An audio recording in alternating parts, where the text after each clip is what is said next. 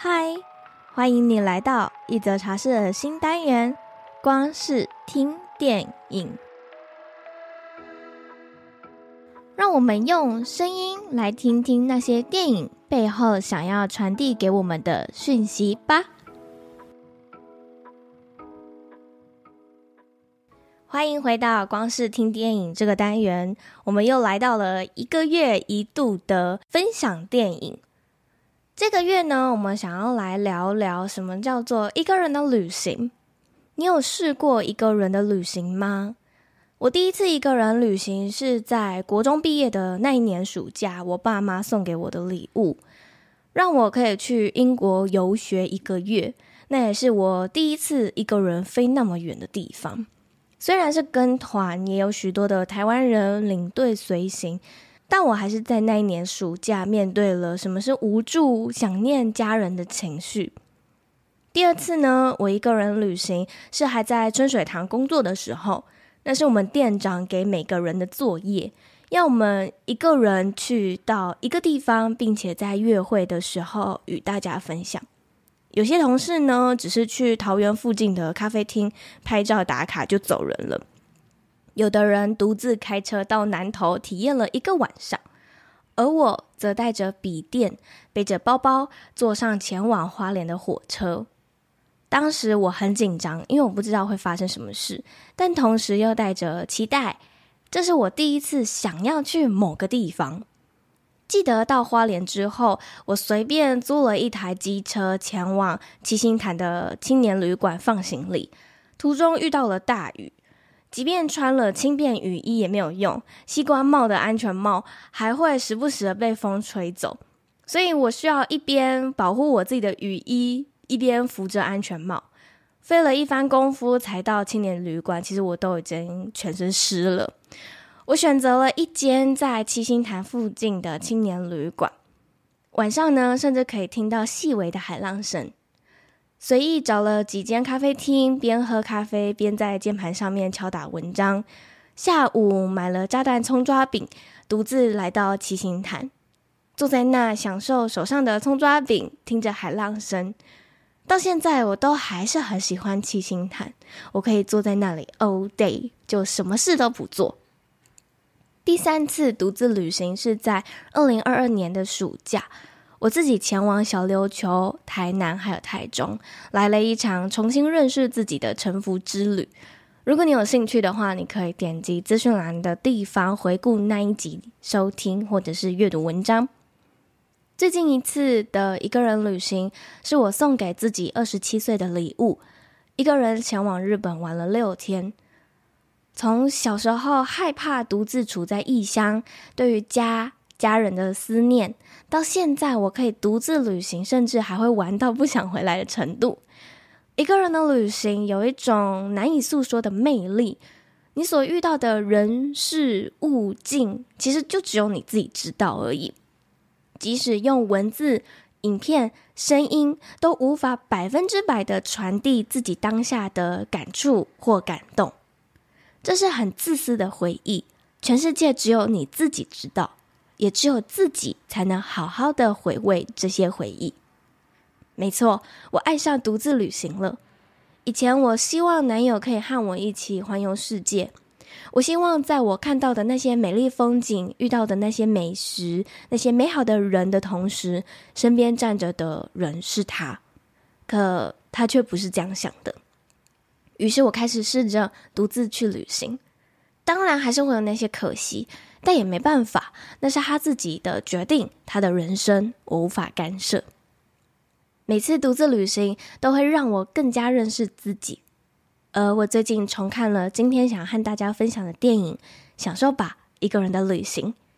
老实说，小时候我非常不喜欢这部电影，我甚至还看到睡着。我觉得这部电影超级无聊。去年呢，无意间在 Netflix 上面把这部电影打开来重看。没想到让我热泪盈眶，因为女主角 Liz 的迷惘、对生活失去热爱的状态，和当时的我一模一样。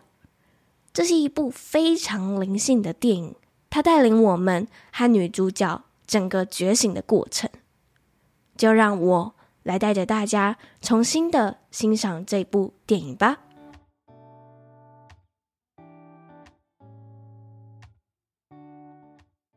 Liz 和多年交往的男友结婚了，事业看似很成功，因为结婚的原因刚买了新房，下一步应该就是生小孩了吧？但老公却说想要回学校深造。一言一语中可以感受到，Liz 和老公根本不在同一个频道上，各说各的话。果然，当天晚上，Liz 睡不着，她迷惘不安，失去方向。他不知道自己想要什么，但他知道这段婚姻不是他想要的。印象深刻的是，失眠的那个晚上，他虔诚的祈祷，希望神可以给他答复或指引。他说。告诉我该怎么办，我会遵从的。我们啊，从小到大都被家人、学校、教育教导一个指令一个动作。于是，当有几个突出的想法、不合群的人出现，总是会被权威压制下来，因为你有自己的想法。这造就了我们不知道自己想要什么，甚至也不太想去思考自己想要什么。因为你告诉我我该怎么做，我照做，这件事情很轻松啊，我不用去思考。这其实是我从男友身上听到的答案。他觉得别人要他做什么，他就去完成，这件事情很棒。但如果你的灵性开始慢慢觉醒，你会开始迷惘。恭喜你，你会思考了。你开始思考自己想要什么，不想要什么，开始和 Liz 一样不知所措。而 Liz 虽然不知道未来的方向，但她还是和老公提出了离婚，也很快的搬进好友的家里，用学习意大利文来麻痹自己，转移自己的注意力。在谈离婚的同时，他意外的认识一位年轻演员 David，他是一位 Vegan。主义者信仰一位印度的咕噜，Liz 知道自己不爱他，但这是他一直对自己的疗伤方式。他从来不让自己单身超过两周。而他朋友的老公有一次点出了 Liz 的问题点，他说：“你以前和你老公在一起的时候长得很像他，现在你和 David 在一起的时候长得好像 David 哦。”再次看到这段话的时候，我的感受是，Liz 她一直都是为了迎合他人而把自己缩得很小很小，所以才会和谁在一起就像谁，因为那根本不是真正的他。认知到这件事情后，Liz 和 David 的感情也开始变了，就像热恋期过的情侣一样，开始磨合生活、争执、价值观问题渐渐的浮现。上一段婚姻的伤痛，现在这段感情沮丧，以及对生活失去热情一次袭来，我想这应该就是他的灵魂暗夜吧。他对朋友说：“我以前对美食有欲望，对生活有欲望，但这些都消失了，不见了。”挂号，没错，和我的灵魂暗夜一模一样。他决定前往意大利，冰淇淋也好，语言也好。意大利面也好，他就是想要找回那些他曾经热爱的一切。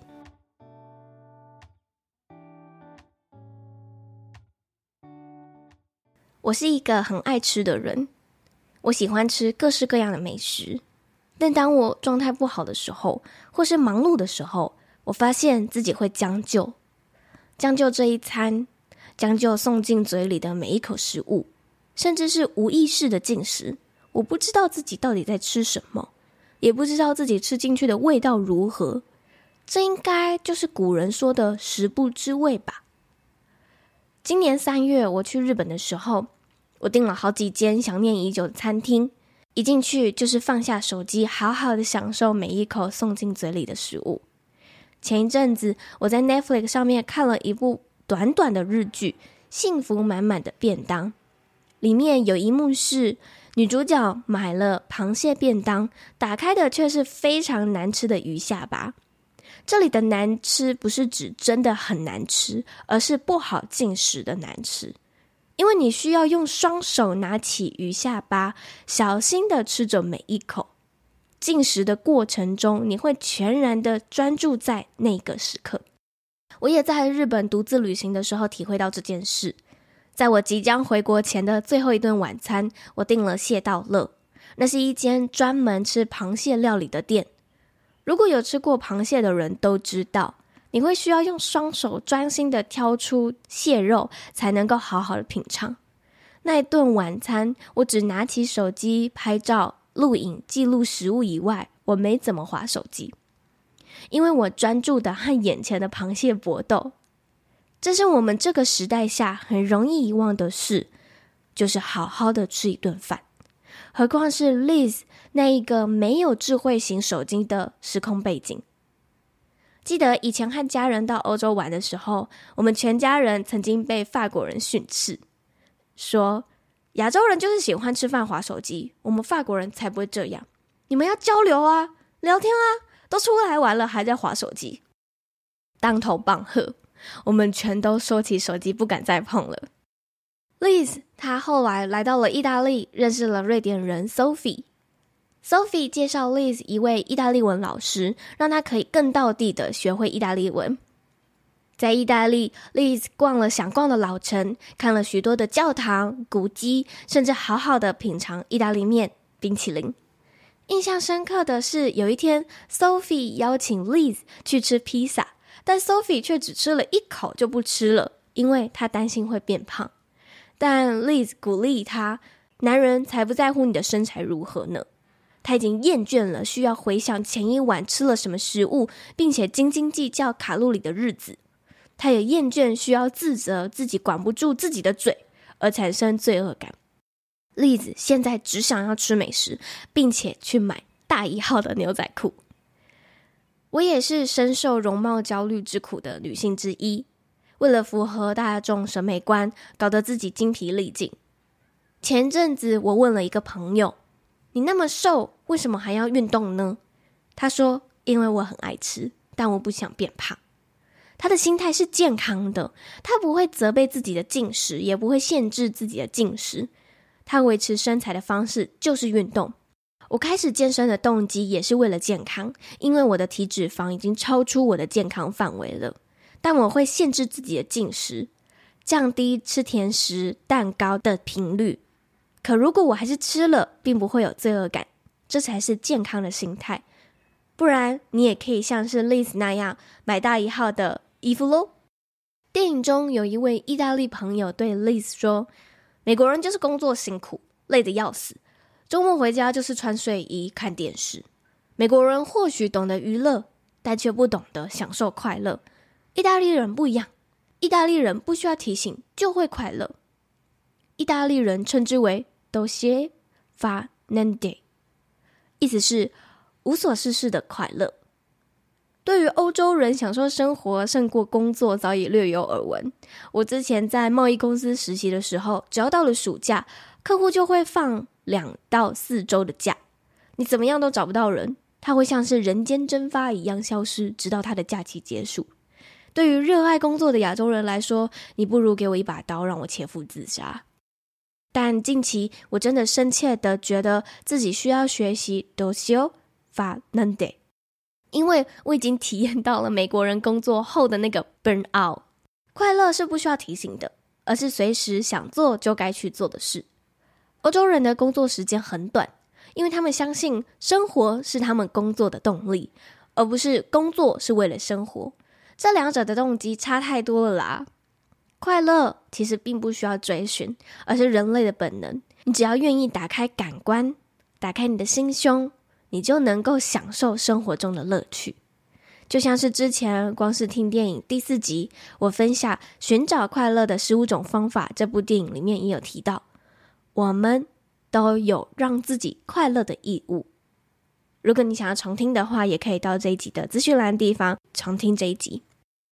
当 Liz 体会到这件事情后，她替自己买了一件漂亮的睡衣，穿着它在家里替自己煮了一顿简单的晚餐，席地而坐，并拿起报纸，不为谁而做，只为自己，吃着自己想吃的食物，穿着自己喜欢的衣服。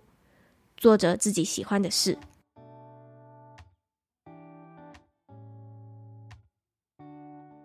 Liz 告别了美好的意大利，来到第二站印度。他来到 David 的咕噜所在的灵修道场，在这里，他需要每天一早起来唱诵梵文、冥想、刷地。但 Liz 一直无法静下心来，甚至在冥想的过程中还会睡着。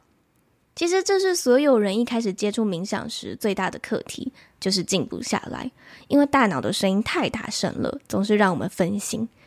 道场里面有一位尖酸刻薄的老人 Richard，他总是嘲讽着 Liz。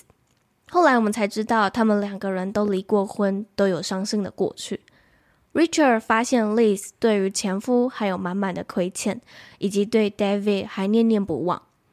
Richard 说：“想他的时候就想，并对他表达出来，然后就放下。当你放下失败的婚姻或前男友的一切。”让你的思绪腾出来，接下来神性就会显现了。这里的放下在原文里面，它是用 drop it，真的就是丢掉、放下的意思。Richard 把 Liz 带到顶楼，诉说着自己从前的过错。他伤害了自己、家人与他的儿子，他无法原谅自己。他对 Liz 说：“疗愈内心伤口最好的方式，就是要先原谅自己。原谅自己后，才能够原谅别人。”于是，Richard 要 Liz 没有原谅自己前不准离开印度。Liz 她独自在顶楼，透过冥想观想出前夫出现在面前。她想象自己与前夫共舞，说出想对前夫的话，并且 drop it。我是一个害怕安静的人，但一个懂得独处的人是不会逃避自己内心的脆弱与不堪。或是想要斩除那些自己不愿意接纳的一面。如果我们可以给自己更多的同理、爱，接纳那些自己犯过的错，那些我们耿耿于怀的过去，爱每一个面向的自己，那我们也就不会再惴惴不安或迷惘了。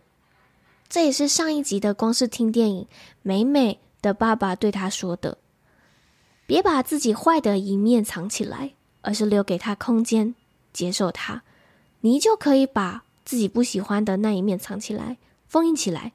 但终究，这些都还是你自己啊。Liz 在这个顶楼上面放下了，他也原谅了自己，他知道该去下一站了。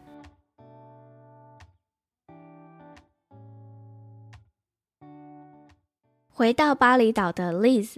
找到了之前帮他看手算命的巫医 k a t u n k a t u n 会教 Liz 所有他知道的一切。作为交换，Liz 要帮 k a t u n 将古老的咒语、梵文疗法重新誊写。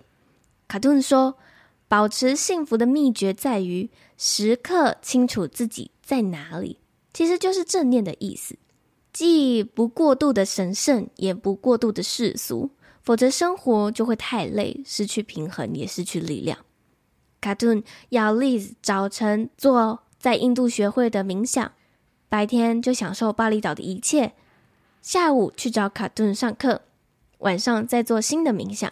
很简单，只需要安静的坐在那里微笑，但不仅仅只是脸上的微笑，心也要笑，身体里面的器官也都要微笑。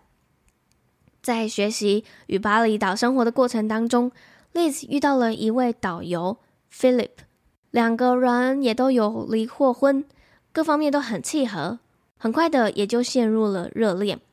但 Liz 开始慌了，他开始不安，害怕自己好不容易更接近了自己，更找回了自己，自己与生活中找到了一个平衡，生怕谈了恋爱之后又会失去自己。于是他将 Philip 推开，准备告别巴厘岛。在他去向 Cartoon 告别的时候，Khatun 问他：“你能像我教你的，身体器官都在微笑吗？你能够一直维持在印度学的冥想吗？现在你和上帝在一起，开心了吗？你爱你的新男朋友吗？”当 Liz 听到最后一个问题时，他说出了自己的不安与恐惧。Khatun 温柔地说：“Liz，有时候为了爱情失去平衡，也是平衡生活的一种方式。其实这个回答不仅限于爱情，在生活各方面都可以。之前我曾经访谈过某一位来宾，我已经有点忘记还是谁了。他说过，平衡就像是走钢索的人，有时候偏左，有时候偏右，你的每一步都在失衡与抓回平衡之中。偶尔失去平衡也没有关系，就接受它，接受这样的自己，接受偶尔也会跌跌撞撞的自己。最后，Liz 接受这样的自己，奔向 Philip，勇敢去爱。之前我听过一个 podcast 分享，爱自己是有顺序的，你会先找自己，再来是理解自己，再来是做自己，最后才是爱自己。我觉得享受吧一个人的旅行里面，Liz 她先去意大利找回了自己，找回对食物、对生活的热爱，再到印度去理解自己，与自己的脆弱面、黑暗面正面对决，并且面对他们。最后到巴厘岛爱自己，他也学会了唯有先爱自己，才能够去爱别人。最后听完这部电影，我想问问你。你现在在爱自己的哪一个阶段呢？欢迎你把答案分享到 IG 社群上面，让我知道吧。好，接下来我们就要来公布下一个月要分享的电影是《魔女宅急便》。不知道为什么最近突然很想看《魔女宅急便》，而且前一阵子呢，台湾好像有重新上映这部电影。记得那时候，我只看了几句预告片里面的台词，我就已经快要热泪盈眶了。我就觉得天哪，就是非常符合我现在的状态，呃，我之前的状态。所以呢，没错，它又是另外一部让我哭很久的电影。我们就下一个月的光是天电影再见喽，拜拜。